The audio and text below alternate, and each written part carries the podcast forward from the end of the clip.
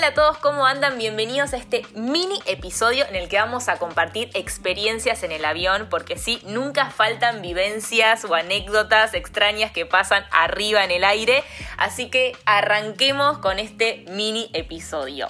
Bueno, llegó nuestro día de viaje, ya llegamos al aeropuerto tres horas antes, hicimos el check-in, pasamos por migraciones, Vamos a ubicar nuestra puerta de embarque en un monitor y obviamente ya nos estamos dando cuenta que estamos lejísimos y tendremos un largo recorrido hasta encontrarla. De hecho, en algunos aeropuertos hasta son kilómetros o tendremos que tomarnos un tren porque todos sabemos que nunca es la que está ahí a mano. Así que bueno, después de este recorrido llegamos y nos encontramos con el momento que es un poco fiaca, que es ese momento de la fila previa a subir al avión. Es un momento un poco tenso porque la gente se empieza a amontonar, uno que otro se intenta colar sin mucho sentido, porque en realidad todos tenemos el asiento eh, numerado, pero todos sabemos por qué hacemos la cola, ¿no? O sea, está clara la idea. La consigna es que todos sabemos cuál es el tamaño permitido del carry-on, o sea, de la valija de mano, el bolsito, cartera complementaria que llevamos, una camperita por si está frío por el aire acondicionado,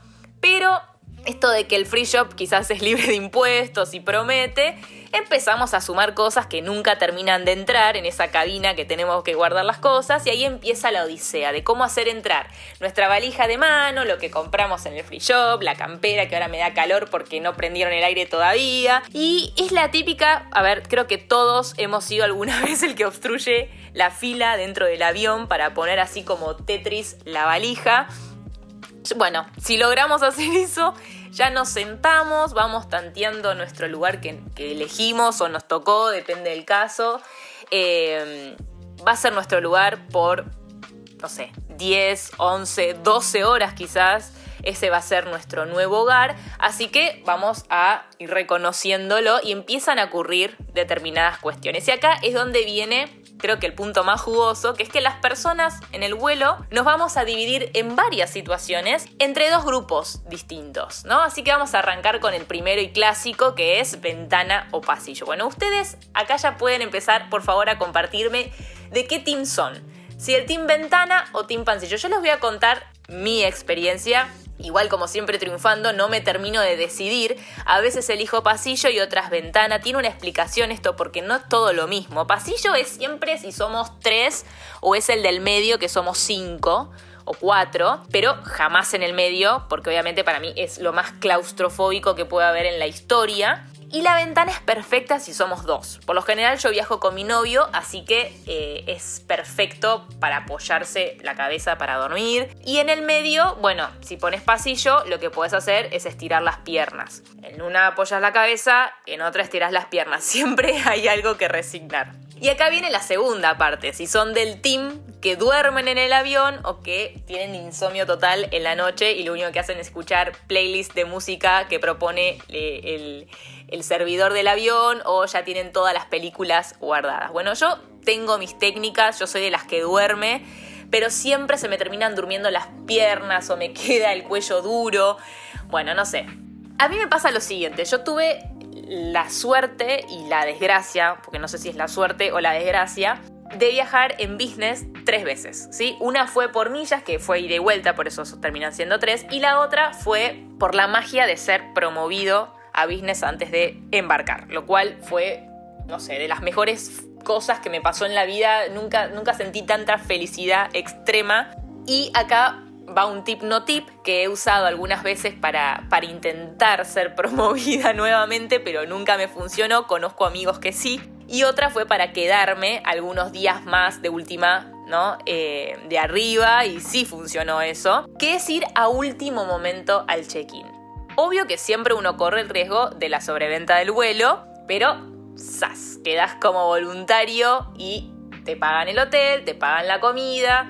Es un golazo. Si te da el tiempo, si podés por el laburo, eh, te podés ganar un día más en el destino en el que estás visitando. ¿Y por qué traigo lo de business? No porque les quiero contar que viaje en business, sino porque ahí aprendí cómo pasarla mejor adentro del vuelo. Sí, porque hay gente que la pasa mejor.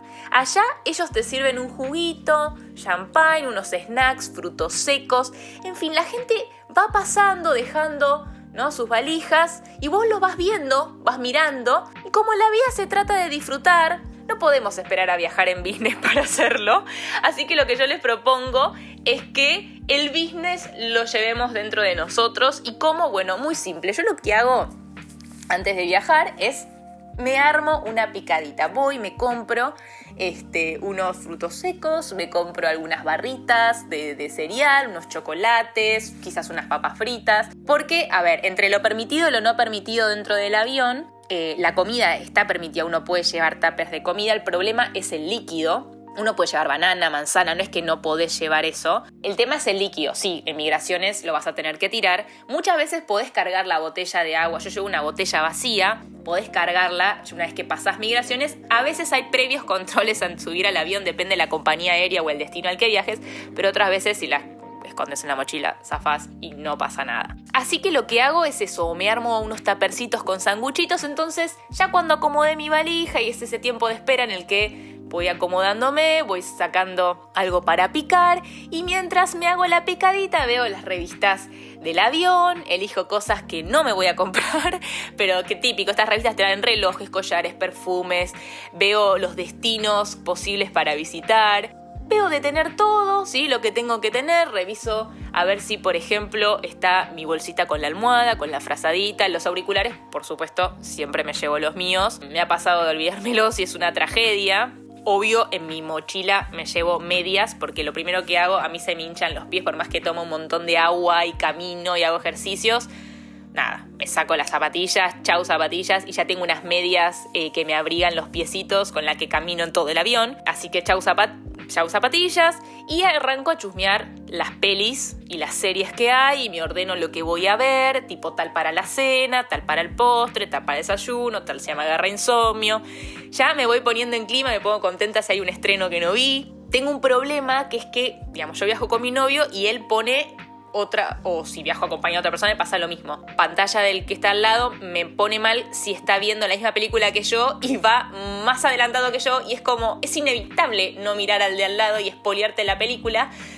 Pero bueno, nada, es otro tema de los que vivenciamos en el avión. Bueno, ya llega... Eh, ah, no, pará, antes de este momento necesito decir esto. Otra cosa que siempre me llevo conmigo, o sea, en mi mochila, es el tema de todo permitido en medidas permitidas, pero las cremas para desmaquillarme, para ponerme la crema de la noche, para hidratarme, el agua termal, me pongo el cepillo de dientes, una muda de ropa, porque me pasó, me pasó que en uno de los viajes me perdieron las valijas por unos cuantos días, entonces no tenía nada de ropa, o sea, nada. Ustedes no sé si saben, pero si no lo saben y les pasan, hagan el reclamo, si no lo haces, no es que viene de arriba por error de la compañía, no, es que te dan la posibilidad, si vos haces el reclamo, de que te dan un dinero por día que lo tenés que ir a buscar al mostrador, creo, del aeropuerto. Yo fui de la compañía aérea, creo que en ese momento era Turkish, entonces mi valija fue a Turquía y yo estaba en Estados Unidos, o sea, bueno.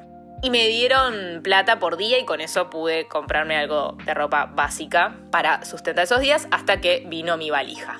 Bien, y ahora sí, viene de mis, o sea, ya eh, viene uno de mis momentos favoritos eh, del avión, que es el momento del despegue y ese videíto de seguridad que lo amo, porque no sé si prestaron atención. Últimamente esos videitos vienen con un toque de arte atrás, ¿no? Es como una mini eh, un mini como videoclip, película, un corto. Ya no son como los videos de antes, ni es solo la zafata en vivo haciéndote todas las medidas de seguridad, sino que tienen onda, cada compañía como que trata de tener una que esté mejor y eso me copa, me divierte. Y bueno, y ahora sí, una vez que estamos en el aire, ya empezamos a sentir el olorcito a comida y viene la segunda cosa que nos divide a todos en dos grupos, pasta o pollo. Bueno, yo como siempre rebuscada, ni una ni otra. Lo que hago, y lo empecé a hacer hace bastante tiempo y me divierte porque es un plan más en sí mismo, o sea, para mí el viaje arranca desde cuando saco el vuelo, llamar a la compañía tienen tiempo hasta 48 horas antes y amo ver qué menúes tienen las compañías e ir pidiendo distintos para probar en cada vuelo. Entonces de repente uno pido kosher, en otro pido musulmán, en otro pido vegano, en otro pido gluten free, en otro bajo en calorías para diabéticos. Bueno, arranco pidiendo, algunos están mejor que otros. A mí me divierte, quiero ver qué, qué, qué cosas traen. Lo que sí me ha pasado muchas veces es que se olvidan y no lo tienen y lo pido y me mandan a freír churros y me tengo elegir pollo pasta, que en ese caso siempre elijo pollo, nunca elijo pastas, eso lo he hecho toda la vida. Y nada, o sea, para la persona que real, o sea, a mí es un juego, pero la persona que realmente necesita eso, si te llega a pasar, es un garrón. A mí me ha pasado más de una vez, así que hay que estar atentos con ese tema. Bien, así que cuéntenme ustedes qué grupo son, si son grupo pollo, si son grupo pasta. Hoy en día te traen también, algunas compañías también lo que están haciendo es como menúes de pasos. Me acuerdo que la TAM tenía eso, que eran menús de, tres pasos, me parece, y tenías como dos opciones en cada paso, como que lo están tratando de hacer, levantar un poco, bueno, la, la sección turista. No sé ahora cómo será. Bien, y después el último tema que me gustaría tocar es el temita del baño, pero más allá del olor que suele estar todo, bueno, así, meado, eh, o la mitad de la noche ya no hay papel, o bueno, está la bacha medio mojado, obviamente que depende de la compañía aérea, pero no, no, eso no es el dato, sino que les tengo que confesar que me da un poquito de miedo cuando tiramos el botón en el baño. No me pregunten por qué, pero me tapo los oídos, o sea, cada vez, obviamente bajo la tapa porque hay que bajarla, pero tapo los oídos porque yo sé que se viene como ese ruido y ese viento que me asusta un toque. Bueno, si hay alguien demente o miedoso como yo, por favor, Em, comparta esto. Y ni hablar que siempre que tomo la decisión de, ir al baño y hay turbulencia. Y acá yo dije que iba a ser el último tema, pero no. Está el otro tema que tiene que ver con la turbulencia. Y eso sí prometo que me da el pie para el cierre. Son del team que dice, me duermo con el movimiento de cuna o panic attack se cae el avión. Viste que hay gente que. Yo soy, lamentablemente, del team. No hablo de la turbulencia que está a peligro la vida. No, hablo de esa turbulencia tipo pozos de aire chiquitos. Que para mí es como cuando vas en la ruta en el auto y es como que se mueve el auto, a mí es me mece la cuna. Es como espectacular. Pero no tuve por suerte eh, ninguna situación de turbulencia grave en la que me han bajado las máscaras o que ha, no sé, o que ha sido muy muy constante, la verdad es que no. Si alguno tuvo esta experiencia, alguna de este tipo de experiencias en el aire, por favor compártamela, ¿no? Si son del grupo que los tranquiliza y los relaja o son del grupo que están en estado de alerta constante rezando para que no pase nada. Y ahora sí, ya llegamos, aterrizamos después de un montón de horas de vuelo en el que ya somos un grupo que hemos sobrevivido y compartido tanto tiempo juntos, ya nos conocemos, ya somos una hermandad. ¿De qué grupo son en este final? ¿Son del grupo que aplaude o vergüenza ajena? Bueno, nos vemos en el próximo episodio. Les mando un beso grande y sigamos viajando. Cuéntenme todas estas experiencias y de qué grupo son. Les mando un beso grande.